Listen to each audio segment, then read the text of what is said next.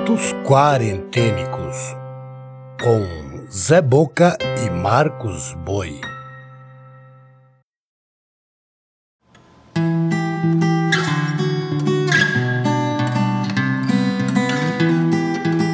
Olá, eu sou Zé Boca, contador de histórias.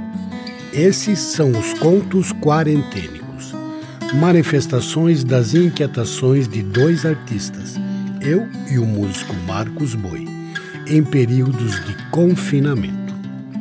Apresentamos pequenos conjuntos litero-musicais, agrupados de dois em dois, com textos em verso e em prosa, narrados, sonorizados e editados. A curadoria e narração são do Zé Boca, e a trilha sonora e edição final ficam por conta de Marcos Boi.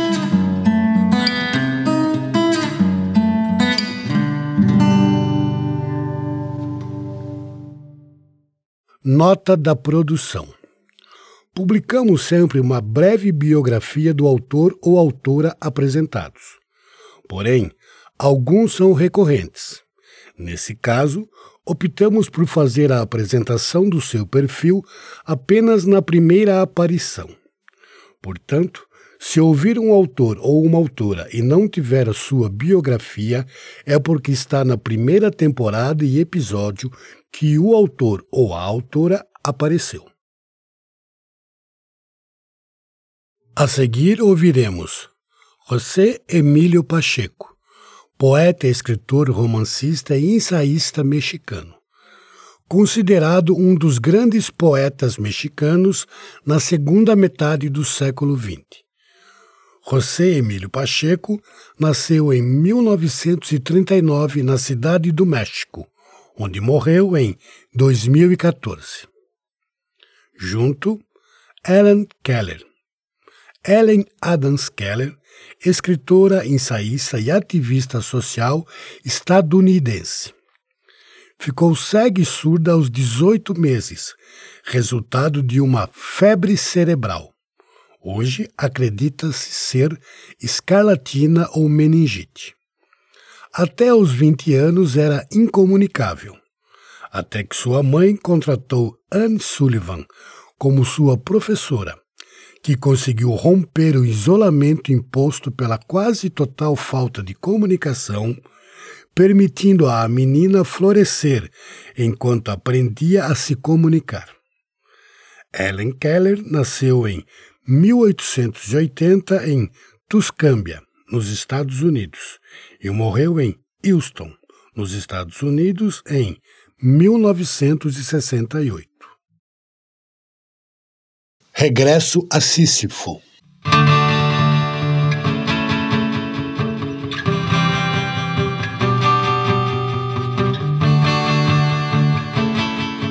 Rodou a pedra e outra vez, como antes, a empurrei a empurrei rampa acima para vê-la rodar de novo. Começa a batalha que engendrei mil vezes contra Pedra e Sísifo e mim mesmo. Pedra que nunca deterás no cimo, dou-te as graças pro rodar rampa abaixo. Sem este drama inútil, seria inútil a vida.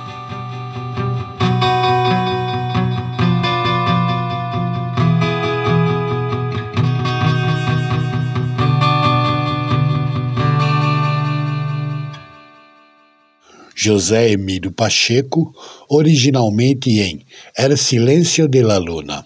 Editora Ediciones Era, Cidade do México. Tradução Adriano Nunes, em internet em astripasdoverso.blogspot.com. A História da Minha Vida. Capítulo 5 Fragmento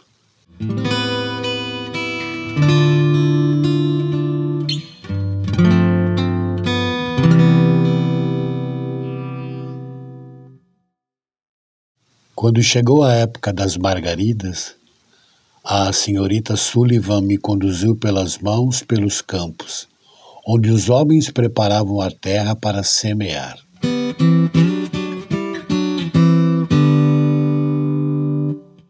Lá, sentada na relva quente, tive minhas primeiras aulas sobre os dons da natureza.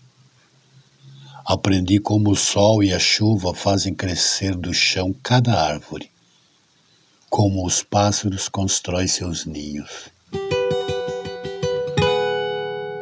À medida que meu conhecimento sobre as coisas crescia, sentia-me cada vez mais encantada com o mundo. Ela vinculou meus pensamentos mais antigos à natureza e me fez sentir que pássaros, flores e eu éramos companheiros felizes.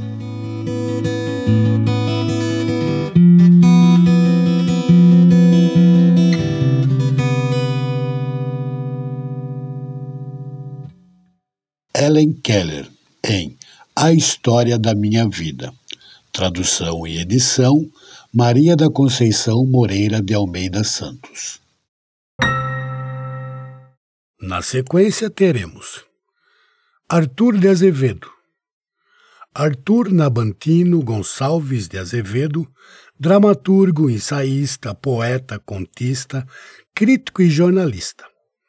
Ao lado do seu irmão, o escritor Aloysio Azevedo, foi um dos fundadores da Academia Brasileira de Letras.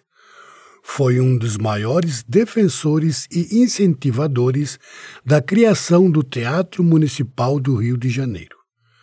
Arthur de Azevedo nasceu em 1855 em São Luís, no Maranhão. Morreu na cidade do Rio de Janeiro em 1908. Junto, Vinícius de Moraes. Marcos Vinícius da Cruz Melo Moraes. Cantor, compositor, poeta e diplomata. O poetinha notabilizou-se por seus poemas essencialmente líricos. Autor de famosas obras da música brasileira em grandes parcerias. Vinícius de Moraes nasceu em 1913 na cidade do Rio de Janeiro, onde morreu em 1980. Que horror!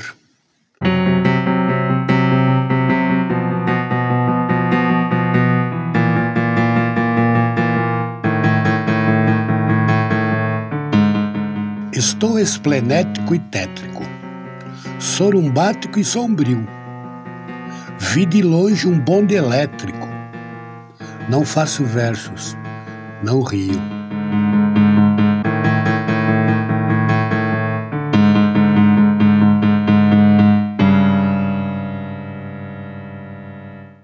Arthur Azevedo em Rimas recolhidas dos jornais, revistas e outras publicações.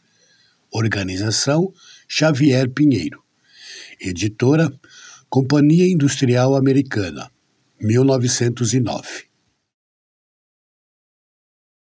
Depois da guerra. Fragmentos.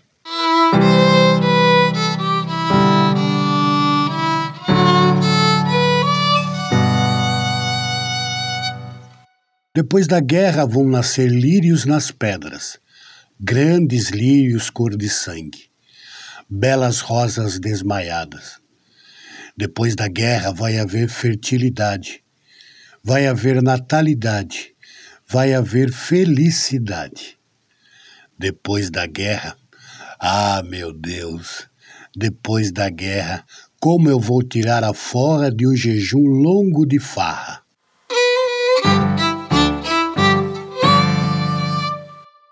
No meio tempo, vamos dando tempo ao tempo.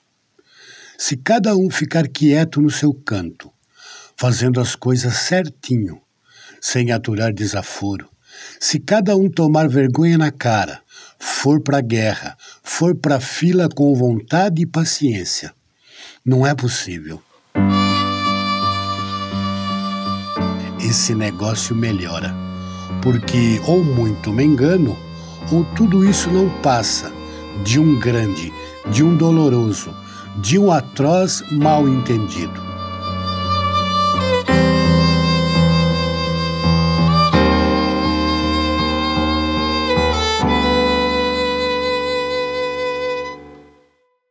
Vinícius de Moraes em Para uma Menina com uma Flor. Editora, original em edição do autor 1966. Encerrando o episódio, Haroldo de Campos. Haroldo Eurico Brown de Campos, poeta e tradutor. Poeta Concreto foi um dos fundadores do movimento concretista junto com Décio Pignatari e seu irmão Augusto de Campos. Traduziu obras de Homero, Dante, Mayakovsky, entre outros. Haroldo de Campos nasceu em 1929, na cidade de São Paulo, onde morreu em 2003. Junto Jorge Luiz Borges. Jorge Francisco Isidoro Luiz Borges Azevedo. Poeta, escritor, ensaísta, tradutor e crítico literário argentino. Suas obras abrangem o caos que governa o mundo e o caráter de toda irrealidade de toda a literatura. Borges foi professor de literatura na Universidade de Buenos Aires e diretor da Biblioteca Nacional da República Argentina. Jorge Luiz Borges nasceu em 1899 em Buenos Aires, Argentina. Morreu em Genebra, na Suíça, em 1986. Contamos com a participação do músico Rolando Beltrán o poeta Ezra Pound desce aos infernos.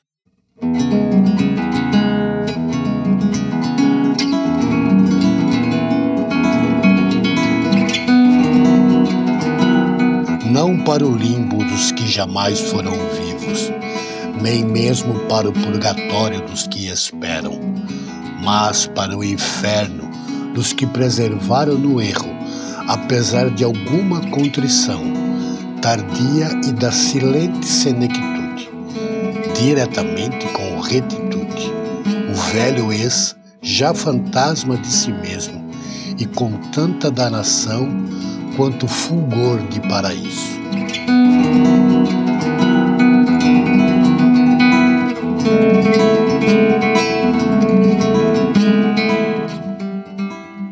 Haroldo de Campos em Crisantempo no espaço curvo nasce um. Editora Perspectiva. O Imortal. Fragmentos.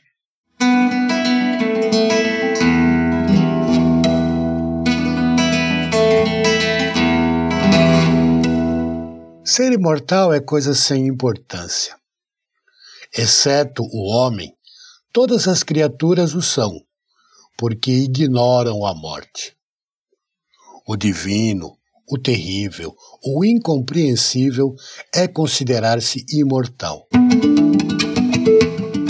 Já notei que, embora desagrade às religiões, essa convicção é raríssima. Israelitas, cristãos e muçulmanos professam a imortalidade, mas a veneração que dedicam ao primeiro século prova que apenas creem nele e destinam todos os outros, em número infinito, para o premiar ou para o castigar. Ninguém é alguém. Um único homem imortal é todos os outros homens. Como Cornélia Agripa, sou Deus, sou herói, sou filósofo, sou demônio e sou o mundo, o que é uma forma cansativa de dizer que não sou. A morte, ou a sua alusão, torna os homens delicados e patéticos.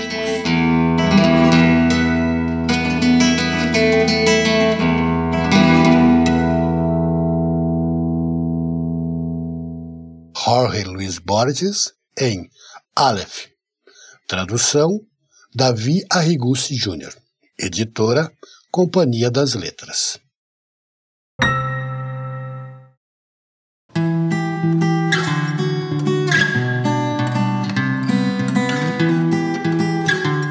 Você acabou de ouvir Contos Quarentênicos. Se desejar fazer críticas, sugestões, ou outros comentários, pode usar as redes sociais do Zé Boca e do Marcos Boi, ou pelo e-mail contosquarentenicos@gmail.com. Também é possível colaborar com esse trabalho, doando qualquer quantia pelo Pix. A chave é o e-mail contosquarentenicos@gmail.com. Outras formas de apoiar você encontra na descrição desse episódio. Até o próximo episódio.